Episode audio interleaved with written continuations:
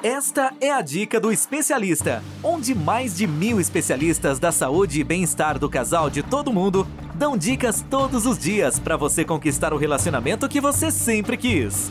Uma produção do Instituto MM Academy. Oi, aqui é Rose Carvalho, tudo bem? Sou especialista da saúde e bem-estar do casal. Aqui, eu e diversos especialistas da saúde e bem-estar do casal de todo mundo damos dicas todos os dias para você conquistar o relacionamento que você sempre quis. Antes de começarmos, quero pedir para você que depois de ouvir minha dica, assine nosso podcast na plataforma que você está ouvindo. E se possível, deixe seu comentário, pois é através dele que conseguimos medir se nosso trabalho está sendo relevante para você e dessa maneira podemos continuar seguindo, produzindo conteúdos como este. Ah, e se você quiser receber dicas todos os dias, ter acesso a consultas gratuitas e sugerir novos temas para nossos podcasts, assine nosso canal no Telegram. Busque por Dica do Especialista e participe de nosso, de nosso canal, tá bom? E na dica de hoje vamos falar, olha que assunto interessante. Vamos falar sobre as 10 razões porque ele não faz sexo oral. Vamos entender primeiro a definição de sexo oral. Né? Vamos entender que ela é uma relação entre a boca e o órgão genital, que vai gerar prazer para as pessoas envolvidas nessa troca íntima. Vamos ter claro que através de pesquisas já ficou comprovado os benefícios para a saúde, tanto de quem faz como de quem recebe. E mais uma informação: temos seis tipos de sexo oral. Isso mesmo. 6. Felação ativa e passiva. A felação passiva é quando tem seu pênis estimulado pela boca de outra pessoa. Esse é o passiva.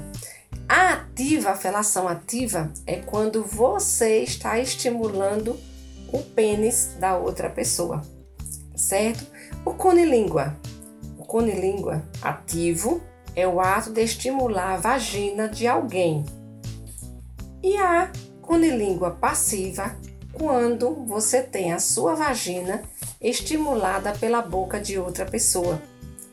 E a anilíngua ativo, ativa é o ato de estimular o ânus de alguém com sua boca. E a passiva quando tem seu ânus estimulado pela boca de outra pessoa. Então temos a felação, a conilíngua e a anilíngua, ok? E uma pergunta sempre surge quando o assunto é sexo oral. O sexo oral, o sexo oral, ele pode ser considerado sexo? Sim. Nós especialistas entendemos que sexo é qualquer troca íntima que você tem com a parceira ou com o parceiro. Se você sempre acreditou que poderia ser apenas uma preliminar, que tal rever seu conceito, hein? E Rose, se o sexo oral é tão frequente nas relações sexuais, por que tem homens e mulheres que não gostam? Nessa primeira parte do podcast, vou focar no ele. E na segunda parte, irei focar ela. Então vamos lá. Em um estudo realizado em parceria com o Núcleo de Estudos de Sexualidade, o NUSEX, com a Unesp, contou com a participação de 200 mulheres e 300 homens. E como resultado, 43% dos homens dizem não gostar de praticar sexo oral em suas parceiras. Agora, vamos conhecer alguns motivos pelos quais os homens não gostam de fazer o sexo oral. O primeiro deles é a vergonha e intimidade. Existe muito receio em não saber estimular a parceira de forma correta. E em outros casos, alguns homens acham que esse ato é muito íntimo para ser feito em um sexo casual. Obrigação é um outro motivo. Não tem vontade de fazer e se sente obrigado. Existe aí o famoso joguinho: se você não fizer em mim, também não faço em você. E olha lá o terceiro item, o terceiro motivo, higiene. Quando o homem não se sente confortável com a higiene da parceira ou do parceiro, o famoso cuidado e recomendações já abordados pelos colegas especialistas em outras dicas. A vagina cheira muito mal, um outro motivo. Ao sentir o cheiro da vagina, o homem se sente muito mal e desiste. Formato da vagina, isso mesmo. Tem homens que não gostam do formato da vagina. A vagina tem gosto ruim. Sabe aquele ditado que somos o que comemos? Ele cai muito bem aqui. A alimentação, ela influencia nos fluidos corporais, bem como na região da vagina. A vagina muito úmida. Excesso de lubrificação pode se tornar desagradável para o homem, afastando. A vagina tem muito pelo. A maioria dos homens preferem pelos aparados ou raspados. Sugiro aqui que você pergunte ao seu parceiro sempre a melhor alternativa vai ser o diálogo. Não acham que a boca foi feita para isso. Sentem nojo de colocar a boca na vagina. Décimo motivo, egoísmo. O homem não faz pelo simples fato de não querer. Eu ainda acrescentaria aqui uma pincelada de preguiça. Inacreditável?